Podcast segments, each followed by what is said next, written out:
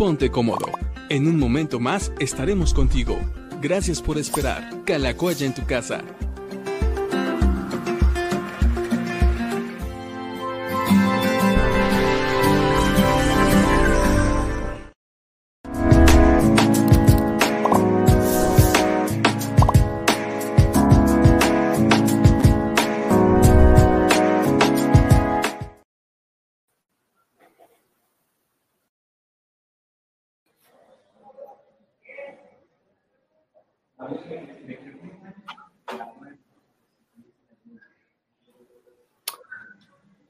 Bueno, no me veo.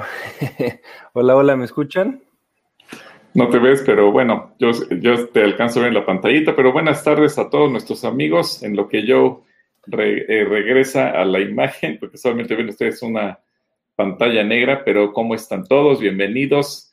Ya estamos en la transmisión número 114 de Diálogos con el Pastor y a mí en lo particular me da mucho, mucho gusto poderles saludar y tener este encuentro que martes y jueves de cada semana tenemos la oportunidad de sentarnos a platicar, eh, revisar sus preguntas. Sé que no siempre nos da tiempo de revisar todas las preguntas, sus comentarios, sus saludos, sus peticiones de oración, porque esa es una manera en que en medio de la pandemia, pues por lo menos nos podemos mantener en contacto, cerca, conectados, saber qué hay en sus corazones, poder eh, responder, saludar, eh, animar, orar y platicar. Bueno, ya está aquí. Listo, listo, ahí está, perdonen, problemas de conexión. Pero, ¿qué tal? Bienvenidos eh, a Diálogos con el Pastor. Me da mucho gusto poder verlos hoy, martes 27 de mm, abril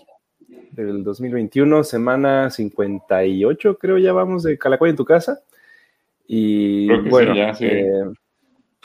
Disculparán los problemas de conexión que tenemos eh, ahorita, pero bueno, se escucha bien. Tal vez no se ve de la mejor manera, pero se escucha, se escucha bien. Y, desde acá les mandamos un saludo desde donde, desde donde estamos. Nada más cuidado, pa, porque tienes una, una cosa negra adelante de la cámara, no, sé qué sea. Y bueno, pues también nos da, nos da gusto saber que ya están por ahí. Ya hay un montón de, de comentarios, de saludos, de preguntas. Ahorita vamos a leerlas, vamos a ver qué es lo que nos están diciendo, pero queremos iniciar orando, queremos iniciar orando por ustedes. Disculpen ustedes que el, jueves pasado se cortó la transmisión así nomás. Eh, sí, se fue la energía y con... Eh, el problema cuando se va la energía es que luego se nos ve el internet porque han de saber que tenemos en Calacoya una, una planta de luz, bueno, quienes se congregan aquí habitualmente lo saben, y a los siete segundos entra la energía eléctrica de nuevo. Eso no nos preocupa tanto, nos preocupa cuando el corte de energía hace que se corte la señal de Internet, porque ahí sí no, no tenemos una, un, respaldo de Internet. Entonces, eh, eso fue, perdón, porque nos quedamos en medio de la plática con Clarita, entonces creo que llevamos como 40, 41 minutos, ¿no? Más o menos de... Llevaban 40 minutos, llevaban 40 minutos en, en, lo que se cortó la, la, señal y sí se quedaron, yo vi que se quedaron ganas con ganas de poder eh, platicar con ella más tiempo, pero, pero ya habrá la oportunidad también de que ustedes vean eh, otro programa con ella, que puedan estar los dos juntos y que puedan también preguntarles a ellos a ver cómo están. y bueno, pues pronto, pronto, será, será pronto aquella, aquella transmisión donde están los dos pastores platicando con ustedes aquí en este espacio. Y bueno, no, sí creo que ahorita me están viendo bien. Sí, ya, creo que ya regresó la señal, creo que ya está todo bien. Se me escuchan bien, se ve bien, ok. Muy bien, bueno, pues vamos a orar, vamos a iniciar con este tiempo pidiéndole a Dios que Él nos hable, que pueda estar con esas preguntas y respuestas con todos nosotros. Señor, te damos gracias porque tú nos hablas todos los días, porque tú estás en los detalles más chiquitos, los más pequeños, pero también estás en aquellas cosas grandes que podemos ver frente a nuestros ojos sin la necesidad de una lupa, sin necesidad de unos lentes, sin necesidad de nada más que de abrir los ojos. Y gracias porque tú estás presente a donde sea que nosotros voltemos a ver. Te pedimos que este tiempo que vamos a pasar contestando preguntas, que tengamos respuestas que nos acerquen, que nos enseñen más acerca de tu corazón, de lo que tú eres. Y gracias Dios, porque hoy en particular ha sido un buen día, has estado con nosotros, tú has hablado de nuestros corazones en diferentes momentos, con pequeñas, con diferentes circunstancias. Y yo te pido, Señor, que este tiempo que separamos para estar todos reunidos hablando de ti sea algo que disfrutemos, que sea algo que, que, pasemos bien y que también nos divirtamos. En el nombre de Jesús, amén. Muy bien. Amén. Amén. Bueno, por acá está Rosa Mendoza que nos dice, saludos querida familia en Cristo, Dios los bendice en abundancia, ya expectantes a la transmisión. Un fuerte abrazo a la familia Rocha Vega. Ella nos escribió hace ya una hora, más o menos. Por acá está Sofía que dice, Pastor, en Marcos, en Marcos 5 del 1 al 13, ¿qué pasó con los espíritus malos cuando los cerdos se ahogaron? ¿Qué pasó con esos um, espíritus? Por eso me gustan las preguntas de los niños, porque siempre preguntan cosas que los adultos nunca preguntan. Bueno, cuando los espíritus entran al hato de cerdos, que según lo que dice la escritura, me parece que eran muy, bueno, eh, obviamente eran muchos, pero pues eran muchísimos cerdos también. Bueno, eh, obviamente al morir los, los cerdos eh, sucede lo que cuando muere cualquier otra persona, claro, en este caso estaban poseídos por los espíritus inmundos. Y los espíritus inmundos tienen dos posibilidades. Una, que van a dar al lugar de, del tormento, digamos, donde está Satanás y sus demonios, o bien pueden buscar refugiarse en alguna persona que esté descuidada espiritualmente y que le abra las puertas. Eh, eventualmente yo he encontrado dos maneras en que la gente le abre las puertas a los espíritus. Digo, hay muchas, pero para llegar a una condición así. Primero, practicar el ocultismo. Y segundo lugar, cuando hay un, un desorden sexual y se está teniendo muchas parejas, en esas condiciones es que una persona regularmente puede caer en, estas condiciones de, de, ser poseído por un espíritu. ¿Y cómo sabemos eso? Bueno, ahí yo le voy a pedir a Joe, si puedes poner Joe, eh, Mateo capítulo 12, versículo 43 al 45. Si Joe nos puede apoyar con, eh, con la escritura, Mateo 12 del 43 al 45 Vamos a leer esa porción que nos habla qué pasa con un espíritu inmundo. Esa pregunta que tú haces, Sofi, eh, podemos rastrear lo que Jesús nos enseña. Y por un lado tenemos el entendimiento, ¿qué pasa cuando una persona muere? Bueno, el espíritu, si es salvo, va al cielo, va a la presencia de Dios. Si no es salvo, pues obviamente va al lugar de tormentos. En este caso, los espíritus dejaron al hombre, se van a los cerdos, los, los cerdos se ahogan, se mueren. Y entonces ahora vamos a dejar que yo responda esta, eh, lea esta escritura.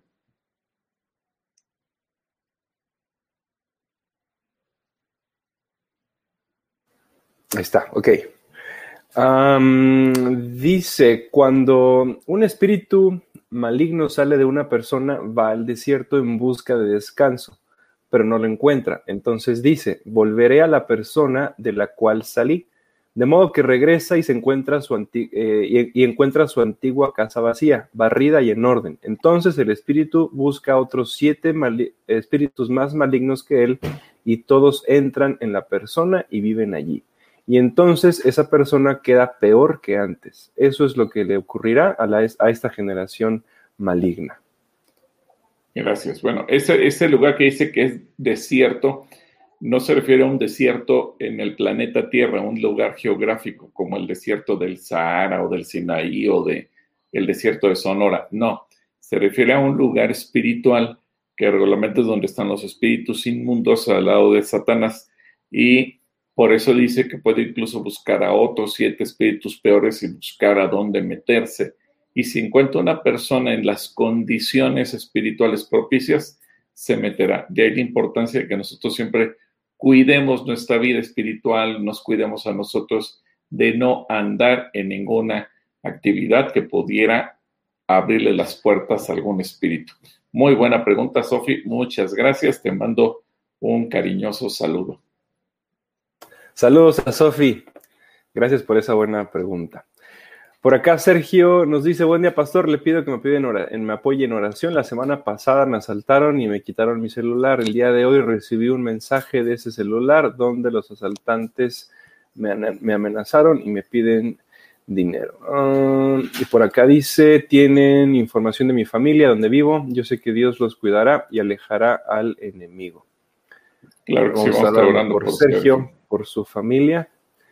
Otoño López manda saludos y dice, los que tienen entre 50 y 59 están listos para vacunarse. buena buena pregunta de Otoño. Sí, hay que animar a la gente para que se vacune. Sí, vacúnense, por favor, vacúnense. Será la forma en la que más rápida vamos a poder regresar a nuestras reuniones presenciales en Calacuaya. De, hecho, yo estaba leyendo una noticia en la mañana que Angela Merkel en Alemania ya impuso las mismas reglas que eh, Israel. Entonces, solamente la gente que esté vacunada la van a dejar entrar a espacios públicos en donde haya mucha gente. Eh, y eso me llamó la atención porque lo están haciendo. Obviamente en todos los países del mundo hay gente que es anti vacunas, gente que le tiene miedo, gente que ha creído los fake news. Y entonces los gobiernos están teniendo que usar este tipo de medidas para poder volver a la normalidad. Y mientras no, no nos vacunemos, pues obviamente estamos muy lejos de eso. Sí, uh, qué bueno, qué bien por Alemania. Digo, ya van dos países, Israel, Alemania. No sé qué otro país pueda empezar a imponer ese tipo de reglas. De hecho, no sé si supiste que que Chihuahua este fin de semana tuvo que cerrar espacios públicos, plazas comerciales. Sí, Nuestros amigos de la Iglesia del Olivo tuvieron que volver a cerrar sí. porque ya estaban casi pegándole al semáforo verde y la confianza hizo que se desataran otra vez los contagios. Entonces, sí se confiaron. Creo que tenemos que aprender a, tenemos que aprender del ejemplo que está ocurriendo y, y ser sabios. También pasó en, en, Chile, ¿no? En el país de Chile. Tienen ellos el 40% de, la, de, la, de las personas vacunadas, pero se confiaron tanto que llevaban ya el 40% de las personas vacunadas y están en su peor ola antes que, que, han tenido durante la pandemia de gente contagiada, porque la gente se, contagió, porque pensaron que... Y ese 60%... Sí, ese 60% que no ha sido vacunado, pues fue el que trajo la pandemia. Lo mismo pasó en la India, que ahorita están produciendo masivamente la, vacuna AstraZeneca con su propia marca porque se la compraron a AstraZeneca y, se confiaron, pero también son ahí 1.300 millones de habitantes, ¿no? Una cosa así. Entonces, pues se, se, volvió una situación peor, como tú dices, que, que al principio. Sí, es, que, hermanos y amigos, vacúnense, por favor. buena aportación, Otoño. vacúnense, como dice Otoño. Yo, yo, yo, ya estoy listo para vacunarme. Esperamos que pronto, pronto pueda llegar eh, mi vacuna. Deyanira Cortés dice, Shalom, amada familia. También Miriam Valenzuela. Deyanira Cortés también nos dice bendiciones para, para el pastor Gilberto y para Joe. Muchas gracias. Gracias, gracias. Gaby Uh, Gaby nos dice, buenas tardes, ya me inscribí al básico A, ya tengo usuario y contraseña, pero ¿en dónde tengo que ingresar? Gracias. Te van a, te van a hacer llegar por, por correo, Gaby, tu, tu, liga del Zoom, donde vas a poder acceder a, a tus clases. Entonces, revisa tu correo y, si no tienes el correo eh, donde, donde te aparece la liga del Zoom, puedes llamar a Calacuaya, que te voy a poner por acá el número, al 55 53 66 16 00 y ahí vas a poder tener, tener el, te van a poder hacer llegar por correo tu, para que les digas cuál es tu correo, que estás en el básico A y pides con Noé y Noé te va a hacer llegar tu liga. Y cualquiera, cualquiera que tenga esta misma duda acerca de a qué, a, dónde me inscribo, o, ya me inscribí, pero no tengo mi registro o no tengo mi liga, llamen a este número, pidan por Noé y ellos, él, él, él les va a mandar su liga del Zoom para que puedan entrar a sus clases a partir de la próxima semana. ¿Va? Entonces, para Gaby y para cualquier otra persona que tenga duda respecto a los cursos. Ángel García nos dice, buenas tardes, saludos, bendiciones. Mi pregunta es, ¿una persona puede estar endemoniada sin saberlo? Hoy tienen dudas respecto a los demonios. qué, chistoso, ¿no? Nos había tocado que eh, en dos programas nos tocaran preguntas del mismo tema. A ver, ¿una pregunta puede estar con demonios y no saberlo? Sí. De hecho, la mayor parte de la gente que está endemoniada no lo sabe. O sea, no es algo que la gente lo diga. Yo siento que tengo un demonio. No, evidentemente que nadie lo piensa, lo siente y digamos que tampoco lo, lo discierne sobre sí misma, porque es algo que no tiene un síntoma eh, específico que, que, la gente en el cuerpo lo pueda sentir.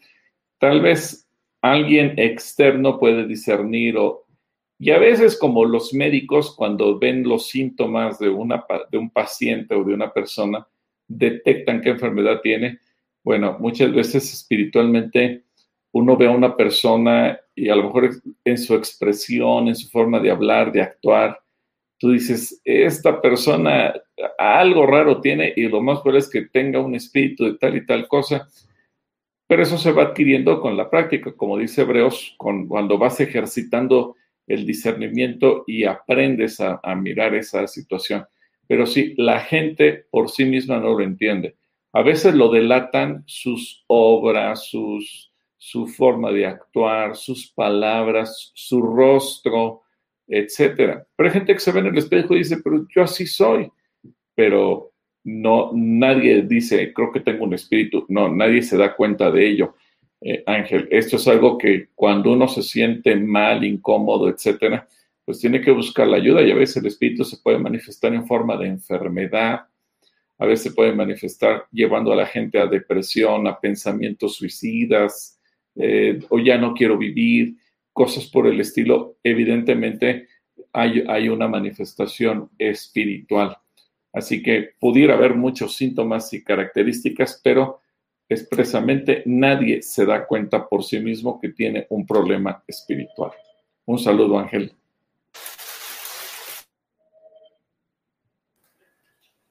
Saludos a Ángel.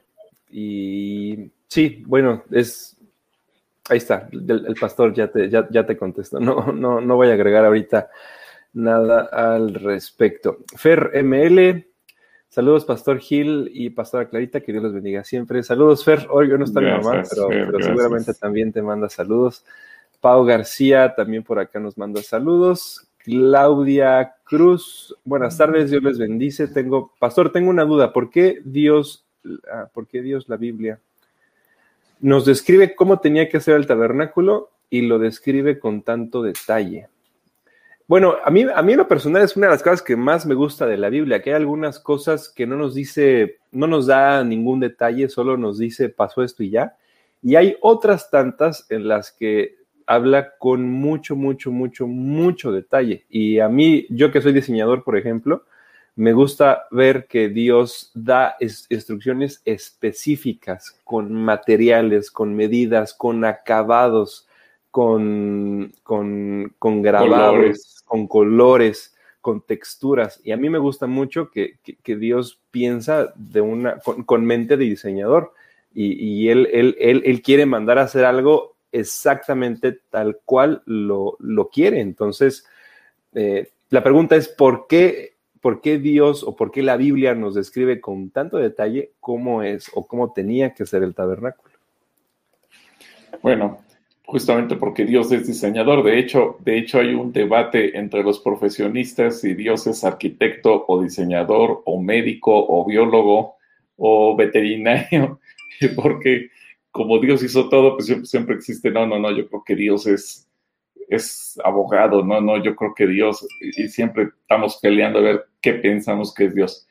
Pero el tabernáculo en particular, Clau, es porque el tabernáculo representa a Jesús.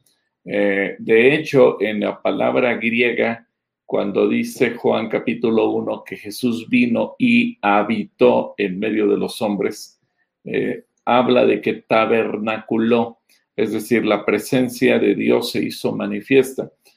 En el tabernáculo Dios iba a manifestar su gloria, por eso es que descendía la nube y se posaba sobre el tabernáculo, pero el tabernáculo en todas sus características el oro, la madera, los colores, eh, los materiales que se utilizaban, todo tiene una representación simbólica de Jesús. Es decir, el tabernáculo señala a Jesús. Sería muy difícil resumirlo en unos cuantos minutos. Yo solamente en, un curso de vida espiritual eh, hace años se llamaba Espíritu, ocupaba cinco sesiones de dos horas para hablar solamente del tabernáculo. A mí me apasionaba. Y la primera vez en 1992, cuando nació yo, que tuve el privilegio de ir a Israel por primera vez en mi vida, de regreso pasamos a Ámsterdam, eh, fue la escala que tocó en esa ocasión, visité el Museo de la Biblia, Incluso le pedí permiso al hermano Gonzalo porque yo desde México había hecho todo el plan, sabía que ahí estaba ese museo y, organicé la mitad del grupo que se fueran conmigo al Museo de la Biblia, la otra mitad se fueron de excursión a la ciudad de Brujas, en Bélgica, pero los que nos quedamos en Ámsterdam fuimos a visitarlo. Ahí yo me compré todo el material que pude comprar sobre el tabernáculo, porque veías tabernáculos en miniatura, tabernáculos a gran escala, tú veías ahí el pectoral del sacerdote. Y eso, todo, absolutamente todos los elementos del tabernáculo tienen algo que enseñarnos acerca de Jesús. Todo. No hay nada en el tabernáculo que no te hable de Jesús. Por eso cuando el Señor da las indicaciones y le dice a Moisés que lo tiene que construir exactamente como se lo está mostrando, el Señor, como dice yo, es muy preciso con Moisés y le dice todas las características, medidas, tipo de materiales, texturas, colores, etcétera, para que pudiera hacerlo. Y es más, no conforme con ello, el Señor le dijo que iba a nombrar, a, descender sobre dos personas, Besaleel y Aholiab, y les iba a dar a ellos un espíritu de sabiduría, de diseño, capacidad en las manos para inventar y construir toda clase de diseños y pudieran tener la habilidad de construir el tabernáculo. Es decir, esas dos personas fueron privilegiadas en el sentido en que Dios les dio la habilidad manual para poder hacer esa obra de arte.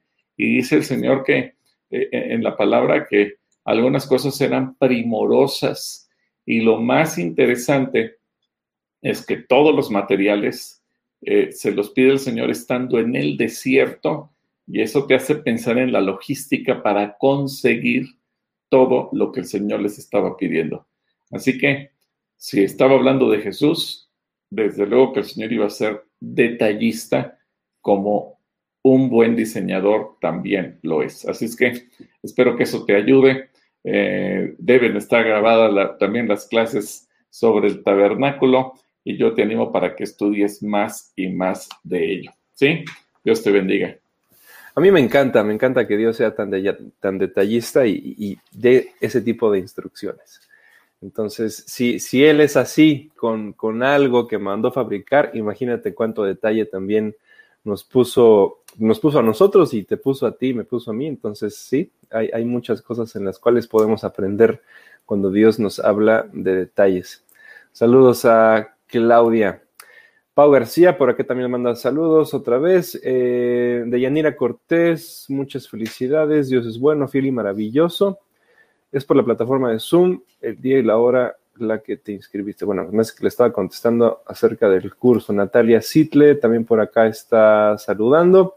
Elizabeth Nieto, bendecida tarde para ustedes, Pastor Gilberto y yo. Que pasen una tarde súper. Muchas gracias, Elizabeth. Emma, Leticia, saludos para bendiciones para todos. Ah, me llegó un siguiente bloque de, preguntas. A ver.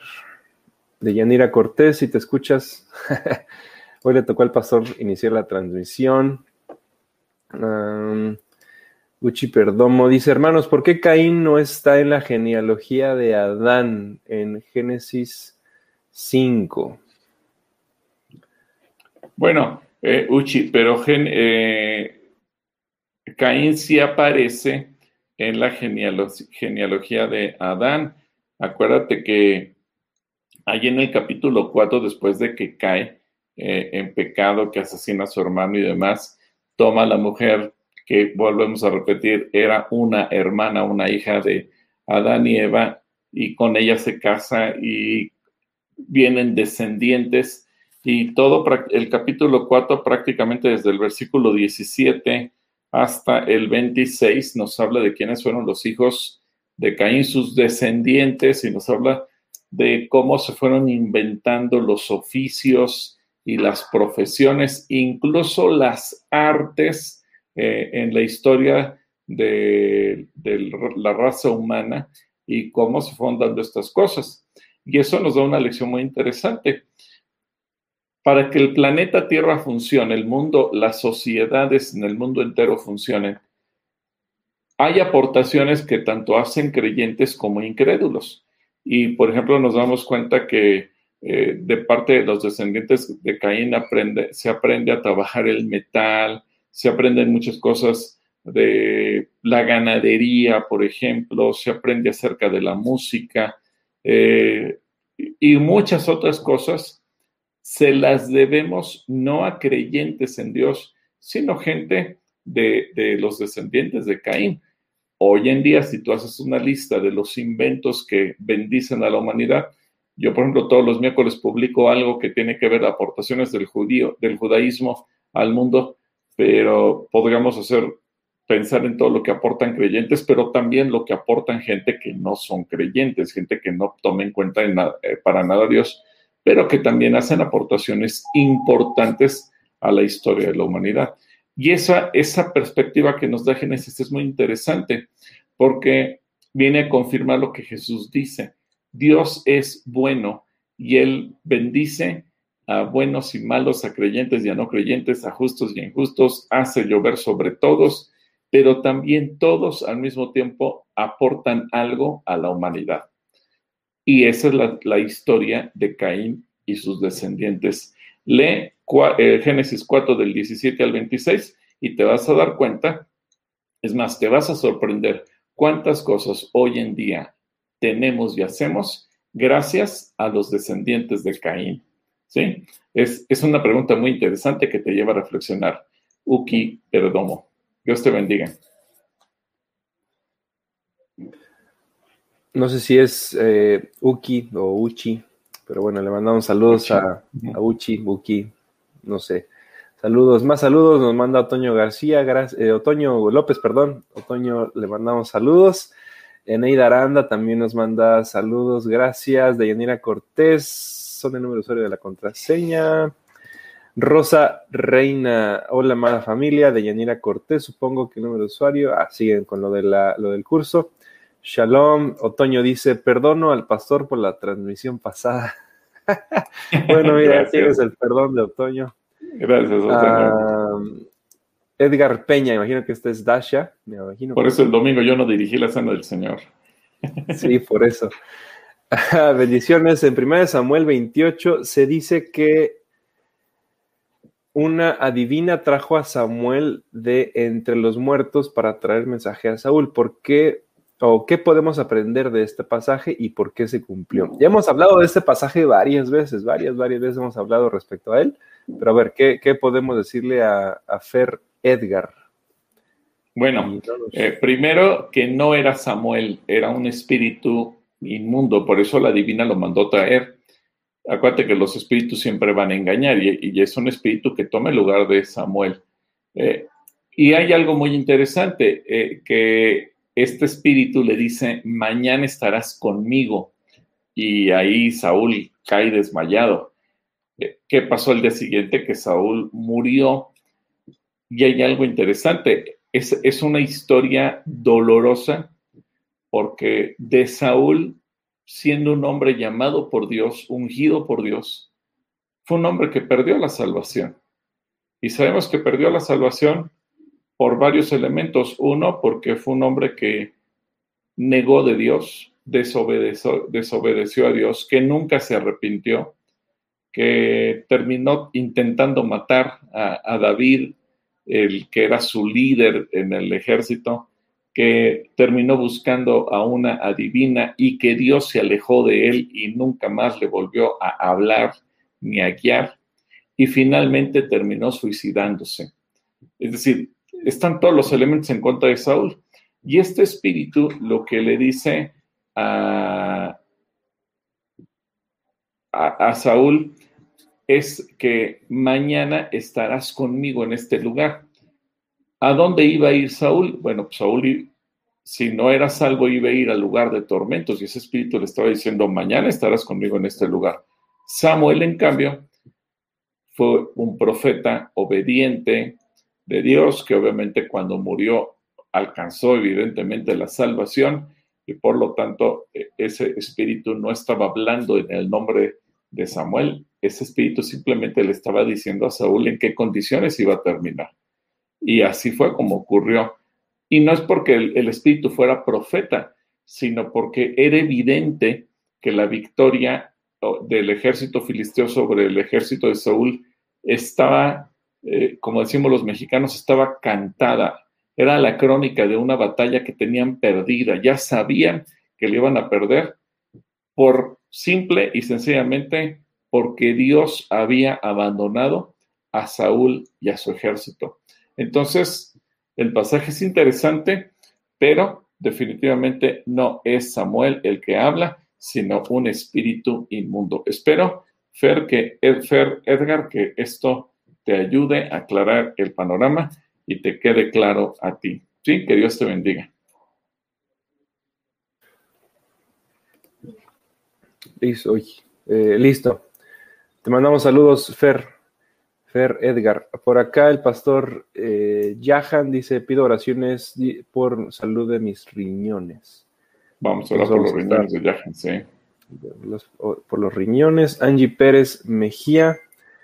Em, y mi pregunta dice Yahan, ¿qué fue de María después de que Jesús subió al cielo?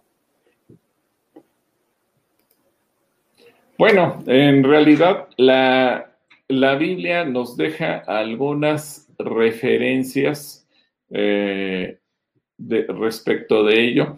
Por ejemplo, Lucas, que es el, autor del Evangelio, dice que él comenzó investigando todas las cosas de su origen y por todos los detalles que nos da, inclusive antes del nacimiento de Jesús, nos queda claro o nos debe hacer entender que Lucas se entrevistó con María, porque María le reveló detalles íntimos de su vida, de su prima, etcétera, etcétera, que nadie más sabía.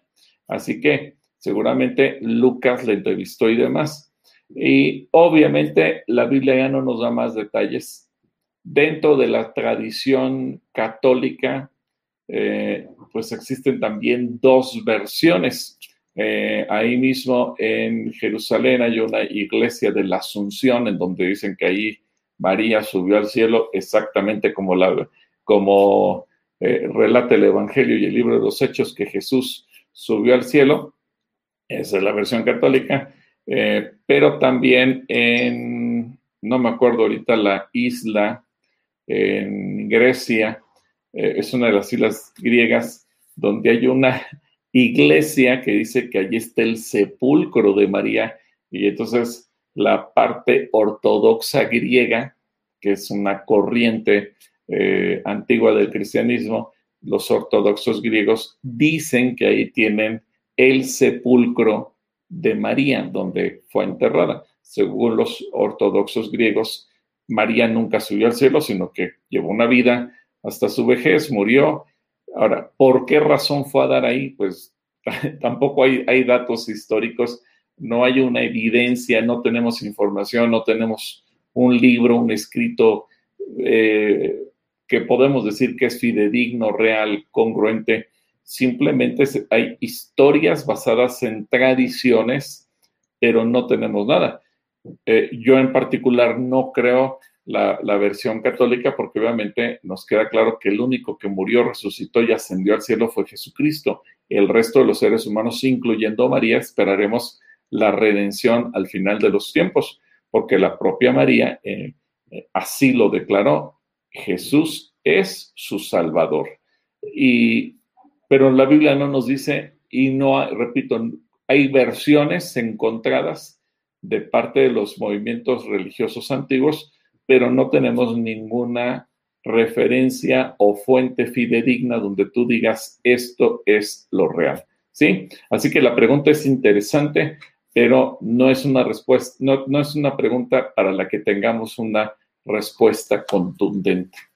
Un saludo, mi querido Yahan, y vamos a estar orando por tus riñones. Que el Señor te sane y te siga usando como instrumento suyo. Es el tipo de detalles que la Biblia no nos da, ¿no? y, bueno, pues ahí, ahí hay, que, hay que simplemente esperar. Saludos para Yahan. Lucy López ah, nos dice, buenas tardes, pastor. Hablando de negocios, al iniciar la serie estaba pasando por una crisis sola con mis tres bebés. Aunque por un momento tomé la actitud de la viuda que quería esperar a morir, Dios me fue guiando, tenía un cuarto de arroz, medio de frijol y un espagueti.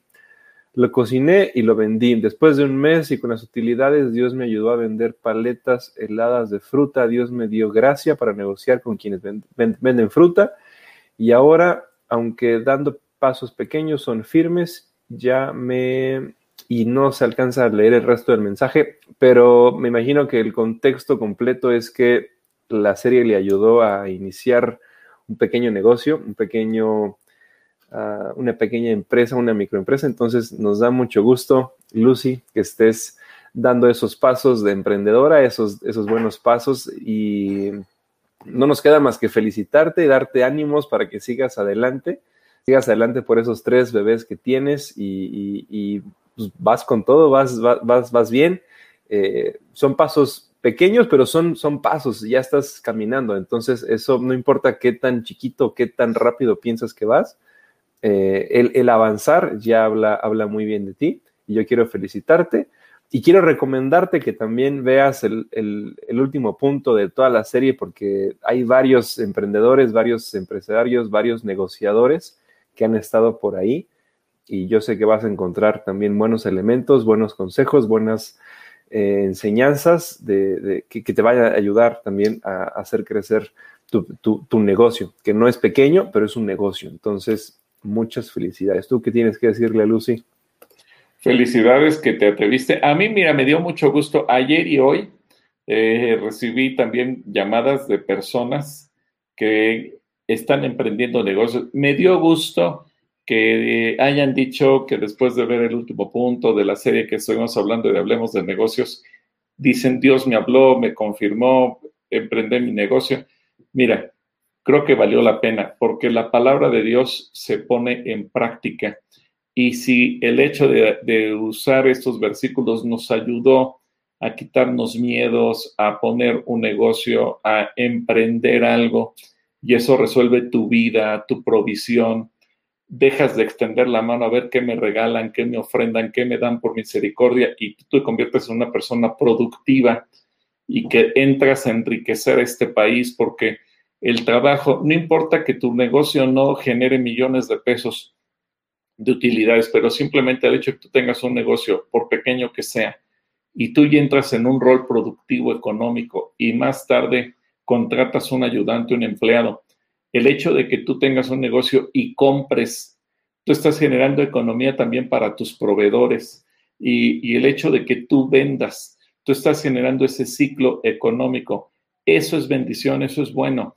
Y, qué bueno que basados en una serie de predicaciones, en entrevistas que tuvimos con hermanos en Cristo que son empresarios o vendedores o negociadores, que eso motive a ti y a otras personas a emprender un negocio, eso a mí me pone feliz. Digo, Señor, gracias porque tu palabra no vuelve vacía por cada persona que emprendió un negocio, por cada persona que quitó miedos, por cada persona que ya no depende de que alguien le dé o le regale, por cada persona que ahora eh, se vuelve productiva, porque también hay una satisfacción decir, soy útil, eh, hay la satisfacción personal de decir, eh, pude trabajar, pude obtener algo para ti, Lucy, y para todos nuestros amigos que han emprendido, el poderle comprar algo a sus hijos.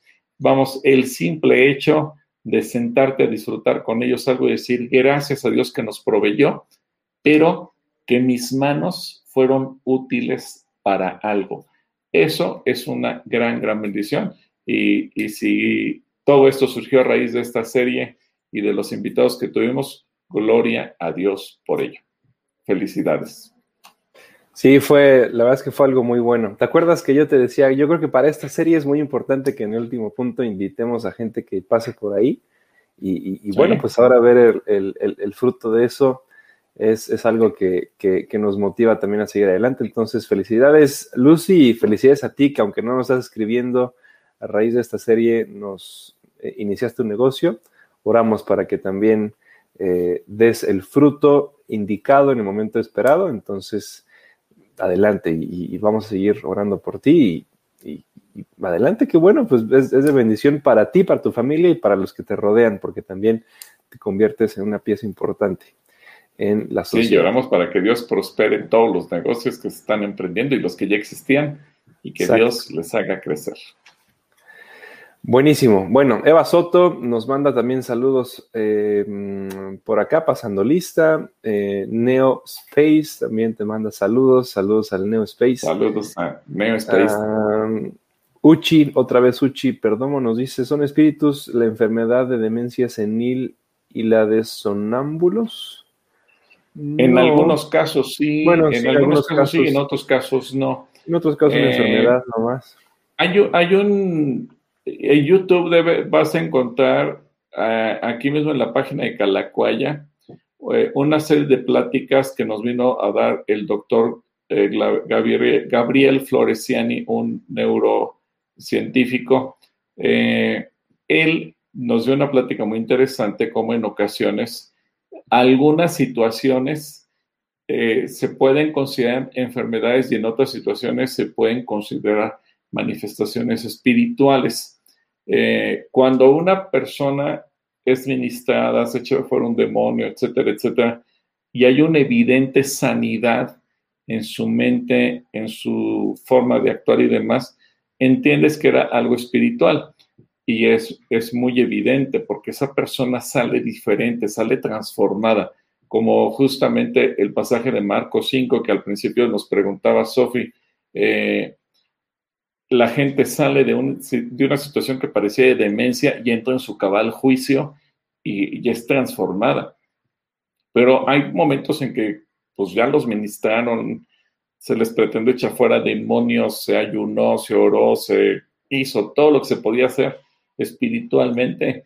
y yo he visto administraciones muy serias, he visto eh, que se cita la palabra, hay tiempos de alabanza y no pasa nada Evidentemente que eso también puede ser una situación física.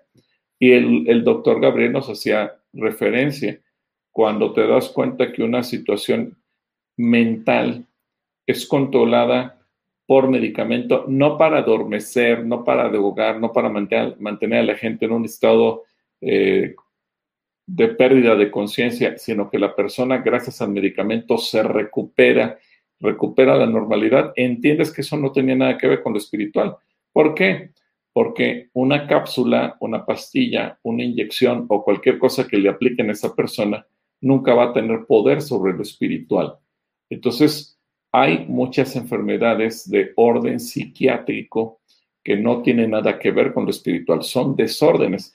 A veces la demencia senil, pues tiene que ver simplemente, como su nombre lo dice, la vejez y, hemos visto casos dramáticos de gente que comenzó a perder la memoria, pero no el hecho de que se te olvidó dónde dejaste las llaves del carro o de la casa, como muchas veces nos ocurre a, muchos, o seguramente a muchos nos ha ocurrido, ¿verdad? Que dices, ¿dónde dejé X mi cartera? ¿Dónde dejé tal? Y no te acuerdas, y tú crees que lo dejaste en un lugar y no estaba ahí. Más bien es cuando la gente, por ejemplo, dice, ¿y una llave para qué sirve? Y ya no se acuerda de cosas elementales.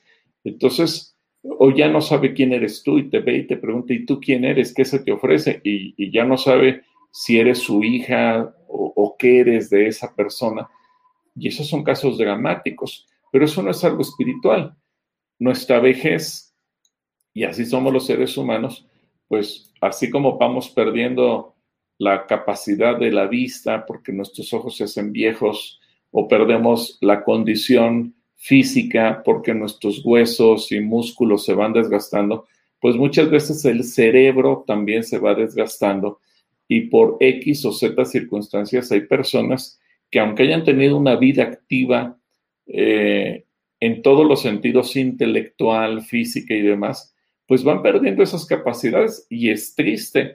Eh, uno de los casos que más a mí me ha impactado, por ejemplo, es del, hermano Fermín García, eh, que él era pastor allá en Tijuana, en Amistad Familiar, en, en, Tijuana, en la Arena, padre de nuestro amigo Fermín García, que si nos ve le mando también un abrazo.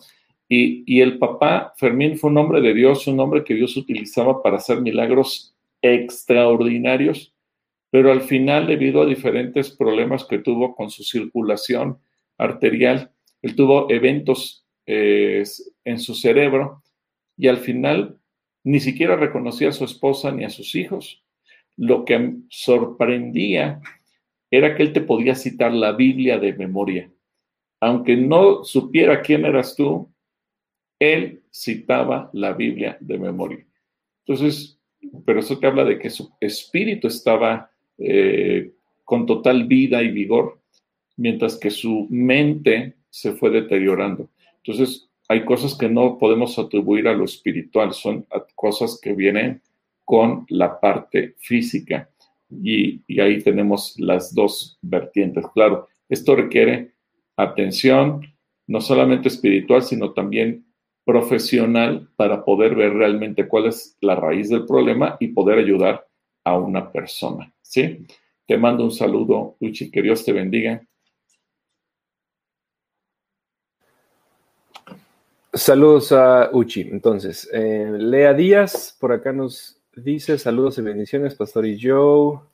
Ángel García nos dice, Pastor, mis padres y yo hace años adorábamos a la muerte. Después yo conocí a Jesús y conocí la verdad. ¿Hay alguna consecuencia hoy presente de haber pecado en ese tiempo?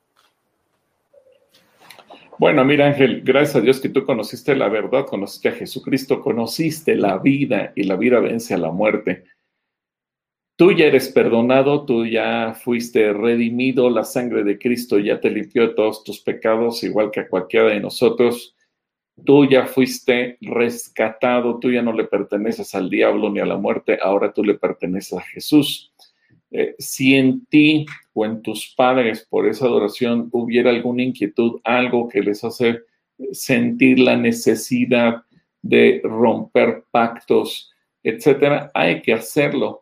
Y a lo mejor aquí convendría también que alguien de manera externa pudiera orar por ustedes, ministrarles por si hubiera quedado algo del pasado. E, en el sentido estricto, ustedes han sido perdonados, han sido redimidos, pero si fuera necesario eh, una administración para romper con lazos, ataduras, pactos que se hayan hecho durante la celebración a la muerte, pues obviamente hay que hacerlo por su propio bien, por su propio bienestar. Pero aclaro, eso no tiene nada que ver con su salvación porque la salvación ya fue pagada por Cristo y en el momento en que usted le pidió perdón al Señor, la redención ya vino. Posiblemente ahora simplemente sea cuestión de terminar de restaurar cosas que hayan quedado pendientes, pero eh, en sí, consecuencias, no tengas miedo, el Señor te ha rescatado, tú le perteneces, tú tienes la vida eterna. Así que Ángel, ánimo y si lo que crees conveniente, platica con tus papás y busquen ser ministrados. Saludos, Ángel. Nos va a dar gusto eh, saludar a ti y a tus papás por acá. Y bueno, si necesitan oración, estamos dispuestos a orar por ustedes. Rafael Insunza nos manda saludos y bendiciones. Gracias. Daniela Cortés dice, listos e inscritos para la vacuna mi esposo y yo, gracias a Dios. Mira, qué bueno, qué bueno que ya se pudieron inscribir. Betty Zúñiga por acá también eh, dice, está pasando lista y les manda saludos a todos. Entonces, saludos de Betty. Xochil Cortés, buenas tardes, Pastor Gilberto, Dios le bendiga, le mandamos un fuerte abrazo. Daniel Herrera Sandoval, bendiciones, saludos y bendiciones hermanos y saludos desde la colonia Pensil en la Ciudad de México. Ah, por acá también está Yolanda Vilchis que manda saludos. Eh, Gracias, hermana Yolanda. Estudios dice, buenas tardes, pastor y yo, mi pregunta, ¿por qué si Dios está consciente de lo que hacemos, nos dejó con esta capacidad de destrucción que tiene el ser humano? ¿No es más fácil comenzar todo de nuevo?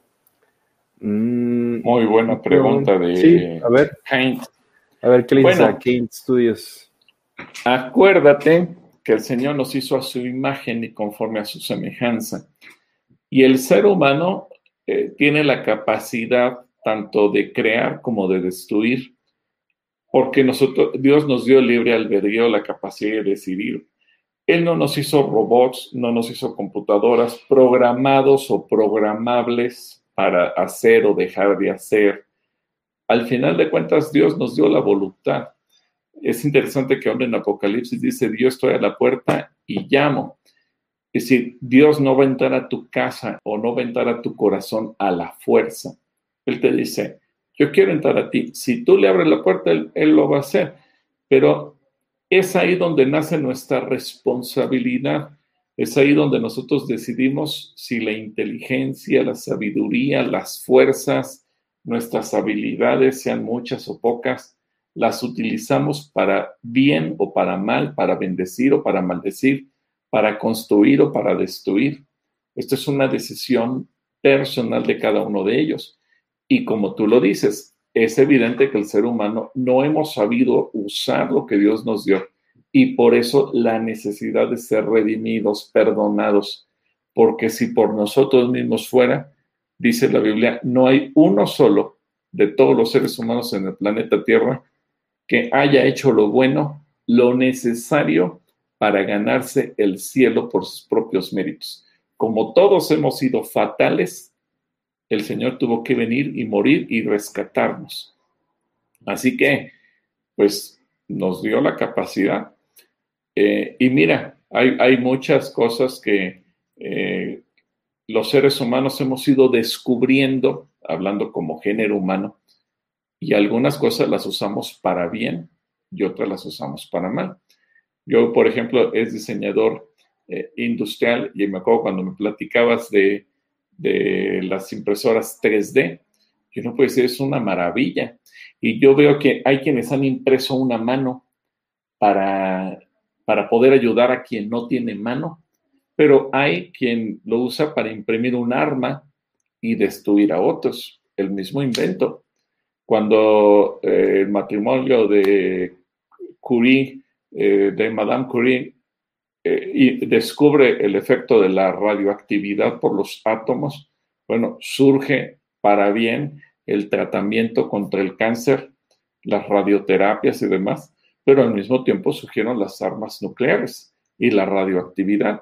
Entonces, el ser humano tenemos capacidad de hacer cosas asombrosamente hermosas en bien de los demás, pero también los seres humanos tenemos la capacidad espantosamente terrible de destruir. Ahí es donde viene Cristo Jesús a redimirnos. Pero también yo creo que es parte de lo bonito de la vida que el Señor nos diseñó a su imagen y semejanza y nosotros nos damos cuenta que tenemos la capacidad de dominar sobre todas las cosas. Ahora depende de nosotros esa capacidad, utilizarla para bien. ¿Sí? Un saludo. Eh, no sabemos cómo te llamas, solamente dice Kane Studios. Bueno, pues te mandamos un saludo. Saludos al Kane Studios. Y sí, la verdad es que digo, hablar de tecnología, de impresoras 3D y de todo lo que se ha inventado bueno o malo y se ha impreso, podríamos hablar horas, pero pues ahí está, al final las herramientas uno las puede usar para, para construir o para destruir y es también la, eso es, es una decisión que toma cada quien. Eh, saludos, Kate. Eh, también por acá nos manda saludos Daniel Herrera que dice: Yo ya tengo las dos vacunas. Mira qué padre. Ah, felicidades, de Las dos formas. Qué bueno. Nos da mucho gusto que ya tengas las dos dosis. Diana Fu, saludos. También nos manda ella. También Sergio Castañeda por acá. Sarita de Guanajuato también nos está mandando saludos. Saludos hasta Guanajuato, Sarita. Saludos, Sarita. Eh, Gilberto Díaz, el buen Gil, desde, ah, la, desde la caseta de Jebas, desde la caseta 2, le mandamos saludos a Gil. Saludos, Gil.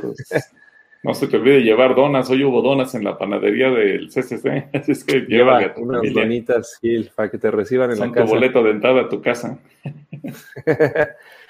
También por acá está Iliana Sandoval. Muchos eh, saludos y bendiciones, hermano Gil y Joel. Un abrazo.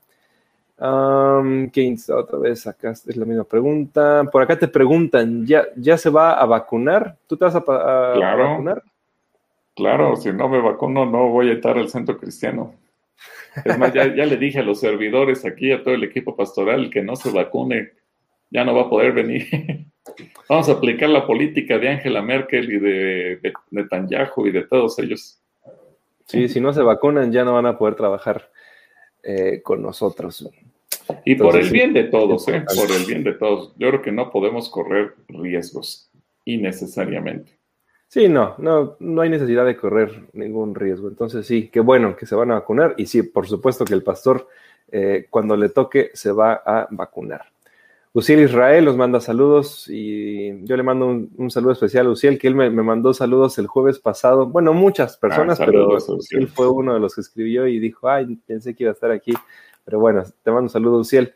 Gloriana Flores dice, Pastor y yo, ¿me pueden explicar los textos de Job 38, 31 al 32 y de qué, Arturo, de qué Arturo e hijos hablan? Entonces, a ver, ah, caray. Ah, caray. Yo también dije, ah, caray, a ver.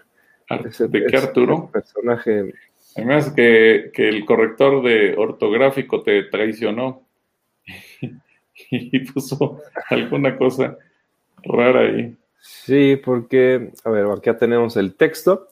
Y Job 38, 31 y 32 dice, ¿puedes tú guiar el movimiento de las estrellas y atar el grupo de las Pléyades o aflojar las cuerdas de Orión, puede dirigir las constelaciones a través de las estaciones del año o guiar la osa con sus cachorros a través del cielo. Pues sí, Gloria, yo creo que tu texto está mal. Vamos a, darte chance de que, de, que revises si el texto está bien o, o si la pregunta la querías formular de otra forma para que nos escriba, ¿no? Me, acordé de esa predicación extraordinaria de Luis Giglio, donde habla de Dios como el creador de las estrellas. Incluso ah, hay pues un canto, ¿no? Que es yo también, digo, si las estrellas te obedecen, yo también. sí. Pues, ahí lo único que habla es que el Señor es dueño de todo y todo mundo lo obedece, incluyendo las estrellas. Y esa predicación de Luis Giglio fue extraordinaria y de ahí también eh, Passion eh, eh, grabó un, CD y todo el tema va en función, exacto, va en función de ello, ¿no? Sí, justamente, esa, o sea, justo esa predicación la escuché hace ratito, la, escuchamos hace, hace ratitito, que habla acerca de las estrellas, habla acerca de las constelaciones, de la galaxia, y, fotografías de, cómo se ve y, nos, y, tomas conciencia de, qué tan, de qué tan chiquito eh, eres y qué tan grande puede, es, es Dios, ¿no? Y cómo, cómo no cabe en la mente del ser humano poder entender muchas de las cosas que Dios es y Dios hace y las cosas que también Dios habla. Este, sí, justo hace ratito uh, la escuché y yo creo que es una de mis predicaciones favoritas de toda la vida. Y, sí, ahí está en YouTube, búsquenla como Indescribable o Indescriptible en inglés. Y sí, también hay, hay muchas canciones que hablan al respecto de eso. Entonces, Gloria, esperamos que la pregunta la formules para poder entenderla o poder leerla la forma en la que tú quieres expresarla. Por acá está Marta García que nos dice, Pastor y yo, buenas tardes. Si Enoch fue un hombre de que, que caminó con Dios, y el Señor se lo llevó, ¿por qué su libro se considera apócrifo? Gracias y bendiciones. Bueno, a ver, el libro de Enoch. ¿Qué, puedes compartirnos acerca de Enoch? Lo que pasa es que no, no es que se considere apócrifo, sino que no hay un vestigio real de ese libro. Es cierto. Ahora, recordemos algo, hermana Marta y amigos todos. Al principio no existía la escritura eh, y eso es algo que fue ocurriendo con el evolucionar del ser humano. Así como hoy tenemos la Biblia en una, en, un, en una pequeña pantalla de un teléfono celular, pues sí, pero hubo un tiempo en que la Biblia la conocíamos solamente en libro, pero hubo un tiempo en el que solamente la teníamos en pergamino, pero antes de eso hubo un tiempo que solamente estaba escrita en piedra. Pero antes de eso ni siquiera había la piedra, porque no había escritura. Entonces todo se pasaba de manera oral. Por alguna razón que desconocemos, el libro de Enoch nunca fue parte de el, el código de libros, lo que se conoce como el canon de las escrituras del pueblo judío. Y recordemos que los cristianos tenemos como fundamento del Antiguo Testamento el canon del pueblo judío. Lo que para nosotros es el Antiguo Testamento, ese canon es la Biblia del pueblo judío. Por alguna razón no se consideró. Ahora, hoy en día han sacado algunos que dicen, yo tengo ese libro, yo lo descubrí, etcétera, etcétera, o lo descubrió en tal lugar, pero realmente a nadie le consta. ¿Por qué? Pues porque nunca la tradición judía fue llevando las profecías de Enoch como se llevó el Pentateuco, por ejemplo, y después el resto de los libros y el resto de los profetas. Por esa razón, sabemos que existe, porque por alguna razón Judas en su epístola, casi al final del Nuevo Testamento, hace referencia de la profecía de Enoch, pero no es que se considere apócrifo. Es más, no sabemos si tal vez profetizó y simplemente se cumplió, pero nunca escribió nada. O sea, no, no es un libro que se considere como tal. Y obviamente, a estas alturas de la vida, encontrar a alguien o, alguna persona que diga, hey, ¿qué creen? Aquí me encontré el libro y aquí lo tengo, pues ya pues genera más sospechas que certezas, ¿verdad? ¿Por qué? Pues porque nadie va a creer en este momento que aparezca un libro que se supone que fue escrito al principio de la creación del ser humano cuando ni siquiera existía la escritura. No es que sea apócrifo, repito, sino que ahora a nadie le consta que esto así haya sido. Seguramente la profecía se cumplió, sí, porque Judas hace referencia de ello, inspirado por el Espíritu Santo, pero nada más. Un saludo para mi hermana Marta. Saludo para Marta. También para Lucy García, que nos dice bendiciones, Pastor Gil y Joe y a todos los que hacen posible esta transmisión para gloria y honra de nuestro Dios Todopoderoso. Bueno, pues gracias a todo nuestro staff, como siempre les decimos. Uchi Perdomo, ya van tres veces que hago preguntas y no me las contestan por tiempo, tal vez. Sí, Uchi. Bueno, te contestamos dos, que fueron las que que ahorita has escrito. Entonces te contestamos la de Caín, fue una, y la otra fue acerca de los espíritus, creo. Eh, a lo mejor te desconectaste, Uchi. Tal vez, seguiré haciéndolas hasta recibir respuesta o, o alarguen el tiempo, que sean dos horas. bueno, no, dos horas ya no podemos. No, o eh, regrésate en este video, si te, si te desconectaste por alguna razón y no escuchaste, a ver, hermanos de que están siguiendo la transmisión, escríbanle a, Lucy y díganle que resolvieron sus preguntas, digo a, Uchi, porque yo creo que se desconectó y no vio o no escuchó, o estabas haciendo otra cosa, andabas sí, distraída. pero sí, sí, sí te respondimos. Sí, sí, sí, te contestamos, y no tres, sino dos que fueron las que escribiste, las dos las contestamos. Entonces, bueno, te mandamos te mandamos saludos y eh, no te enojes. Luego, hay otras hermanitas que también nos reclaman. Digo, mira, perdón, pero sí. es más, el, el, lunes dirigí la oración de Amanecer con Dios con Pepe Torres y nos dimos cuenta que estaban entrando en promedio nueve intenciones por minuto. Es, es imposible que podamos eh, orar por tantas. Claro, gracias a Dios por María Luisa Cortés y el equipo de redes de oración que captan todas y aunque no salgan al aire, pero alguien está intercediendo. Pero bueno, claro. yo agradezco a Dios y a toda la gente por la respuesta que tenemos en las transmisiones, que nos siguen, nos escriben, porque eso nos permite servirles. Pero bueno, pues prácticamente sería imposible, ¿no? Si, si cuando cumplimos un año con transmisiones, haciendo el, el, conteo, creo que llevábamos nueve años, nueve meses de, de transmisiones ininterrumpidas, si hubiéramos totalizado las horas de, transmisión, no, no hubiéramos podido. Pero bueno, siempre hacemos lo que se puede. Sí, y de hecho, hoy, por ejemplo, vamos a dejar varias sin contestar, varias sin poder leer, porque sí son, vamos a la mitad de, las, ya vamos con una, hora con ocho minutos y vamos a la mitad, o menos de la mitad de, las, de, las, de los comentarios que nos han dejado uh, por acá. Entonces, pero sí tratamos de contestar la mayoría de las, de las preguntas y, y, eso, no toda la gente pregunta, algunos mandan saludos, pero fíjate, vamos en el 5.41 y son las 6.22. O sea, vamos sí, Sí, hay, varios. Mira, por acá Gustavo Flores dicen que sí la contestamos, entonces sí, te prometo, Suchi, que sí la contestamos. Víctor Pérez dice, te extraño amigo, yo también, Vic, te mando un besito. Ah, espero verte pronto, Vic. Ya, ya, no, ya no te escondas, ya deja de ver. Quién sabe dónde andas, que no te dejas ver. Esa vida de regidor la tiene, lo tiene muy ocupado. Ah, y el bebé Ezequiel también le, le, mando un saludo. Y a Mariana también, por supuesto, le mandamos un saludo. Luego se siente que ya no la saludamos. Entonces, a toda la familia Pérez le mandamos saludos, besos y esperamos verlos pronto. Ya el pequeño Ezequiel, mi nieto también. El pequeño Ezequiel, claro, el, sobrino más buena onda.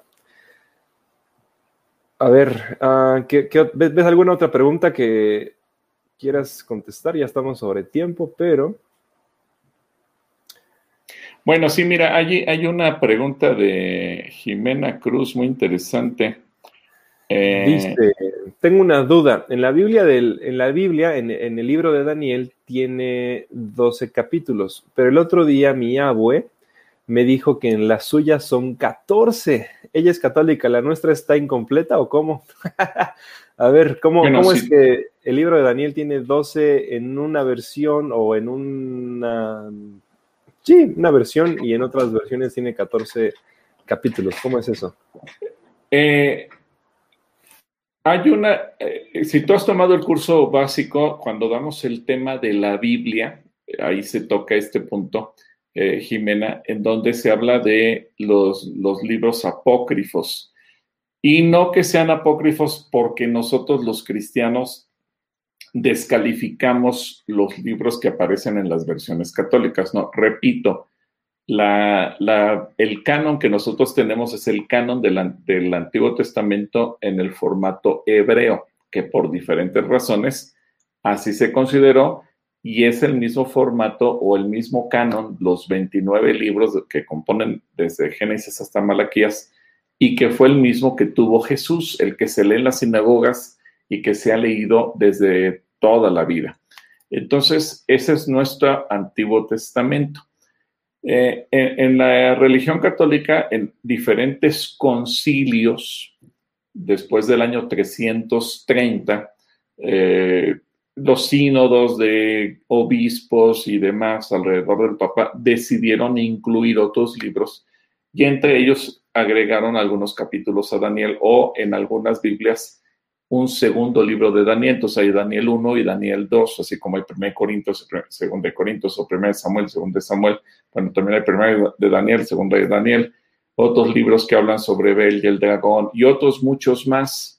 Eh, hay libros que tienen que ver con los amigos de Daniel, hay libros que tienen que ver con sabiduría, otros libros que tienen que ver con eh, Tobías. Ahora, no quiere decir que, esos libros sean malos o que incluyan cosas ocultismo. No, simple y sencillamente no son parte del canon. Si tú los quieres leer, los puedes leer.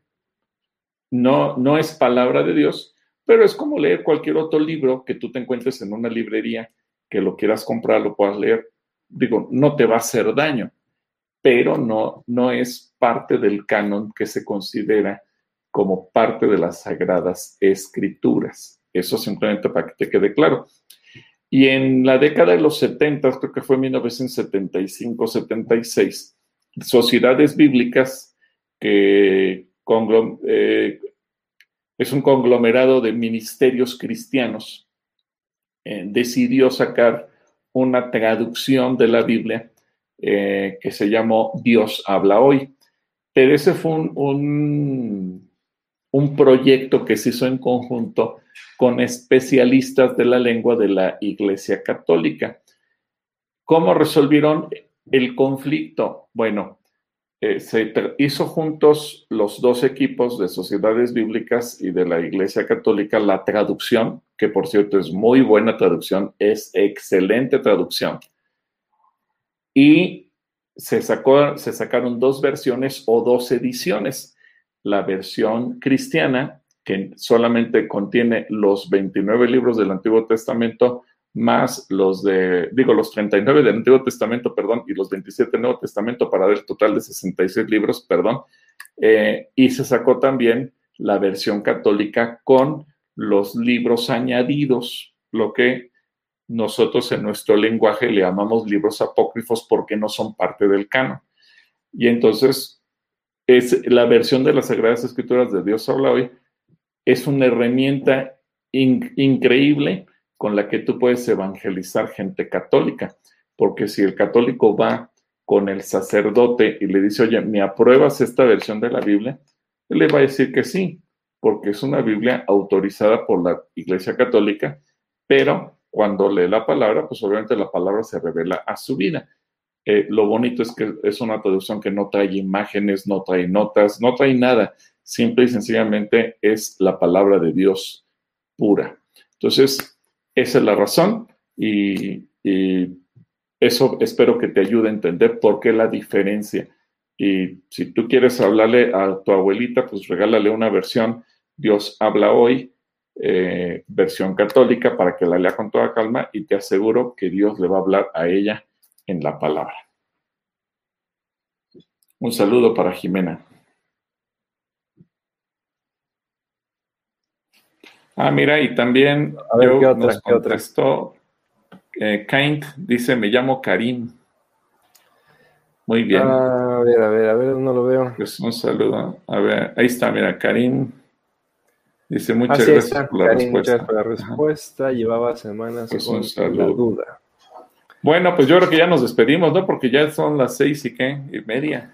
Sí, ya son. Ya son vamos a llegar a, las dos horas, a las dos horas, como nos decía Uchi perdón.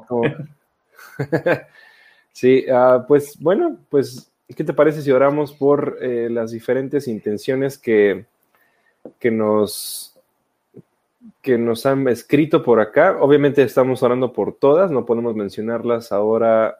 Eh, pero estamos orando por todas y también hay un equipo que está eh, sacándolas y orando constantemente por ellas. Entonces, ¿me, ayudas a orar por estas intenciones? Claro que sí. Pues Señor, yo quiero bendecir a cada persona que nos ha solicitado algún motivo de oración por salud o aquellos que nos han pedido por sus trabajos, sus negocios que están emprendiendo. Y queremos pedir tu bendición para cada uno de ellos. Tú eres bueno, y tú siempre respondes nuestra oración y eso nos hace felices, porque sabemos que cuando oramos no estamos hablándole al aire, no le estamos hablando al techo, no nos estamos hablando a nosotros mismos, sino que te estamos hablando a ti y tú nos escuchas, tú nos respondes y tú siempre actúas con poder, un poder sobrenatural, un poder que nosotros no podemos describir, pero es un poder real. Así que Señor, estamos en tus manos y yo pido, Dios, que tu bendición sea sobre cada persona que se ha conectado a esta transmisión, en sus casas, en sus familias, en sus trabajos, en la provisión, y que cada uno pueda experimentar tu bendición de una manera especial. Tu gracia sea sobre cada uno de ellos, en el nombre de Cristo Jesús. Amén. Amén. Pues un abrazo para todos. Y como se despide Xochitl Cortés, hay que vacunarse. Así que si te toca la vacuna, póntela. a todos, a todos. Eh, sí, vacúnense. Y bueno, no, nos saltamos ningún saludo, pero ahí está Rox. Un saludo para, para Rox. No, no, no, sé dónde está el otro, pero ya vi que puso ahí. Y bueno, Manuel Jiménez también por acá. A todos, a todos les mandamos saludos. Perdonen que no podemos eh, mencionarlos o, leer todos los comentarios, pero bueno, hacemos también lo que se puede. Les mandamos un saludo, un abrazo. Nos vemos el jueves en, el, sí, en el, programa 115. Tenemos todavía al ratito más transmisiones para ustedes de Calacoy en tu casa. Entonces, eh, listos para poder escuchar lo que sigue. Dios les bendiga, pórtense bien.